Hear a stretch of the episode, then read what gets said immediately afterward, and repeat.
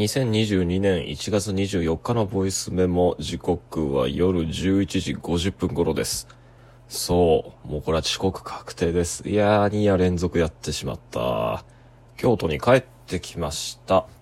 昨晩はあの後ですね、寒さに震えながら外で撮った録音の筆記に、えちょっと凹みながら、えー大和田俊くんと、えー福尾匠くんとで撮ったビジネスホテル3人部屋のやつが撮れたんですけど、その部屋に戻って、で、結局朝まで、まあ、大和田くんは途中で力尽きて寝ちゃったけど、あの、福岡匠くんとでずっと二人で朝まで喋ってましたで、あれ何時間ぐらい喋ってたんだろう ?10 時間ぐらい喋ってたんじゃないかな？楽しかったなぁ。徹夜は久しぶりだった。ほんといろんなこと喋った。うん。数時間前に見たばっかりの佐々木健さんっていうね、画家さんのあの古典についての感想も交換したし、彼がこの間更新を終了した日記について改めて振り返っていろいろ話をしたりしたし、で、彼も、まあ、ありがたいことにね、僕の録音もずっと聞いてくれてるみたいなんで、えっと、あの回意味不明だったっすよ、みたいないじられも交えつつ、今後自分たちが展開したいと思ってるお互いの仕事の、なんだろうな、問題意識みたいなものも改めて共有しつつ、うん、すごい実りの多い日だった。で、あまりにも楽しかったんでね、ホテルのチェックアウトが朝10時だったんだけど、その直前に、まあおそらくは多分、授業の修行時刻になったのかな？大和田俊くんが起きて、まあそろそろ3人で外に出るぞとなったんだけど、まだまだ何か話し足りない感じで、僕もほとんど寝ていなかったのに、こう、ずっと話していると、みるみる元気が湧いてきてね、よっしゃ、じゃあもう一泊東京で過ごして、そうだな、中山ひふみくんとか、こう、他にしばらく会えていない友人たちと、こう、それぞれ声かけて、このままはしごして、喋り倒してしまうかとか思ったんですけど、電車に乗った瞬間にね、もう頭がズンと重くなって、ね、まぶたもガーンと下がってきて、っていうかそう、気づけば僕ね、一泊するつもりで来てるんで、まあ、汚い話なんですが、服一着しか持ってきてなくて、まあ体力の限界とね、そして自分の服の匂いの限界を抱えて、そのまま気づけば京都に帰る新幹線に乗って戻ってきてしまいました。いやはや、もうね、あんまり若くないですね。なんか20代の時は、こう2鉄3鉄ぐらい頑張ったらできてたんだけどね。えそれによって何が得られていたのかも、もう今となってはよくわかんないけど。まあ、そしてそんなわけで新幹線に乗って、帰路に向かっている中、まあ不思議なもんですよね。一回新幹線に乗ったら乗ったで、眠気がまた嘘のように飛んで、えー今だったらまだ引き返して、もう一日、なんかもっと有意義な回ができるんじゃないか、なんだ、とか、こう未練たらしい後悔なのか、春巡なのか、半数なのかを抱えながらですね、こう目が覚めてしまって、うん何の悪あがきかわかんないけど、電車の中で本読んだりだとかして、けれども京都に帰ってきたら、あんたのまままた眠気に潰されてしまって、意識を失い、そして今に至ると。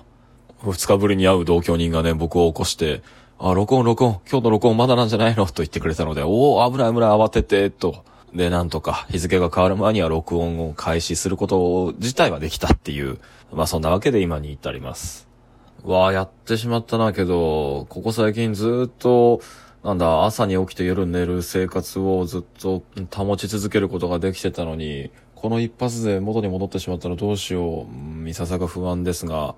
そうだな、けど、まあ、着せずして福尾匠くんが言ってたところの、なんだろうな、その、前の録音でも話したけれど、あの、まあ、福尾匠くんの日記っていうのが、最初はその日の最後に、その日起こった出来事を書くっていうことを続けていったところが、えっと、続けていくうちに、次の日の午前中だか、明るいうちに、えっと、前の日起こったことを10回して書くっていう、つまり前日を振り返る日記っていうものに切り替えて安定した。で、黒崎さんもいずれそうなるんじゃないかっていうアドバイスを僕にしたっていう、そんなことを昨晩の録音では話したんですけど、まあ、季節してそうなったと、今日の僕の録音は。で、そこから想像したことについて今日は話しておこうかな。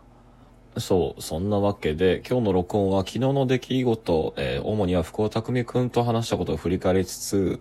うん、そうだね、目的という引力との付き合い方について、えー話しておこうと思います。昨晩録音を撮った後、あの、二人が待っているビジネスホテルの部屋に戻ってきた時に、っていうか、ビジネスホテルって言ってもあれですよ。昨日ね、横浜で、その、録音を撮ったわけなんだけど、で、ビジネスホテルで撮ったって言ってたわけじゃないですか。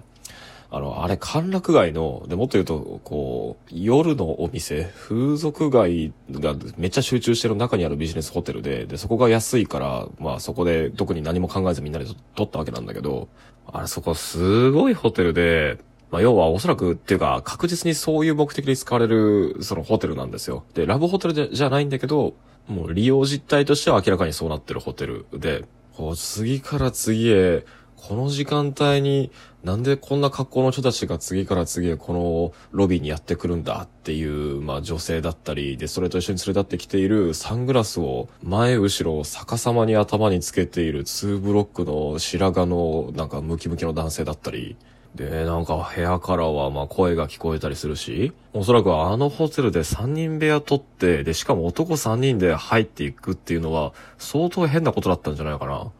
いや、もうちょっと大和田くんね、考えて撮ってほしかったな、あれは。まあ、なかなかドープな空間でね、よかったけれど。っ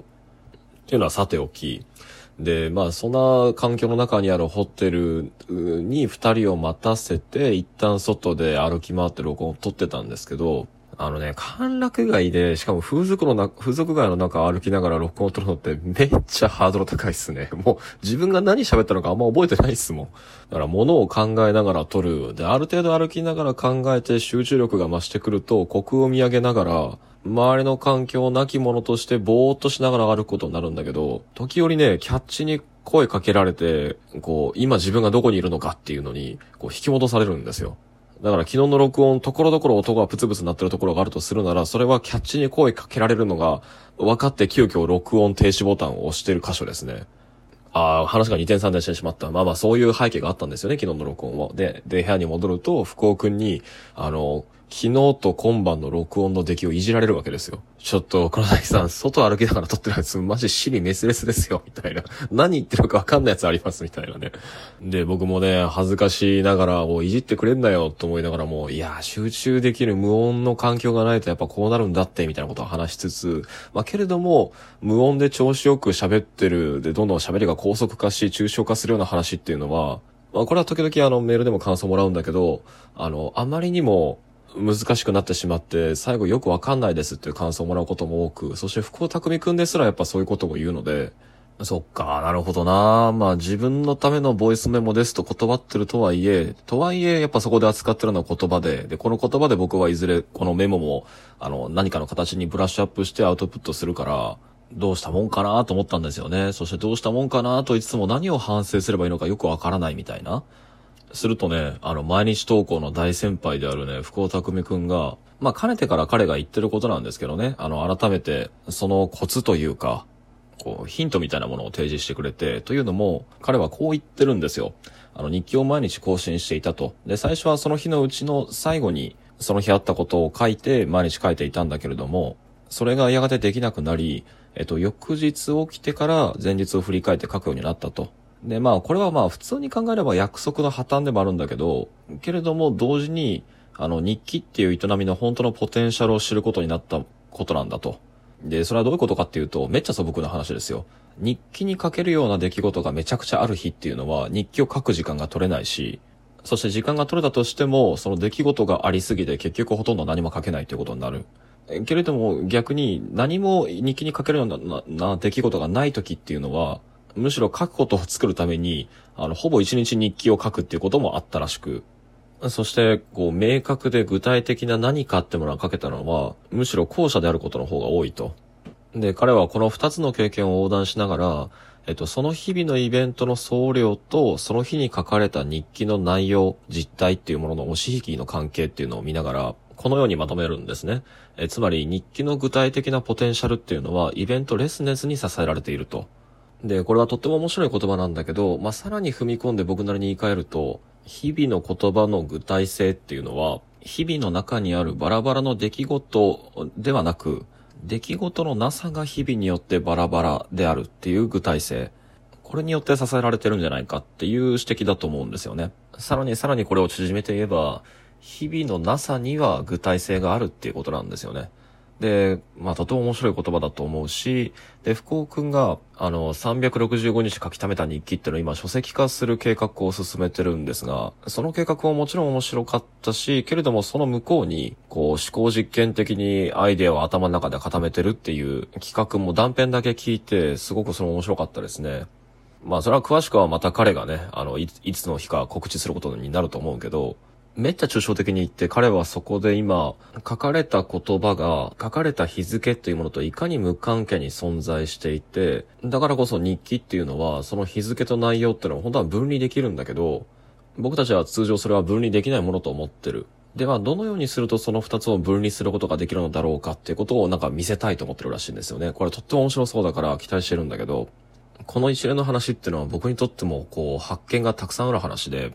昨日のね、あの、遅刻の理由について語ったあのボイスメモの内容とあの裏表になってるようなことなんだけれどこのボイスメモを取ってて時々苦しくなってしまうのは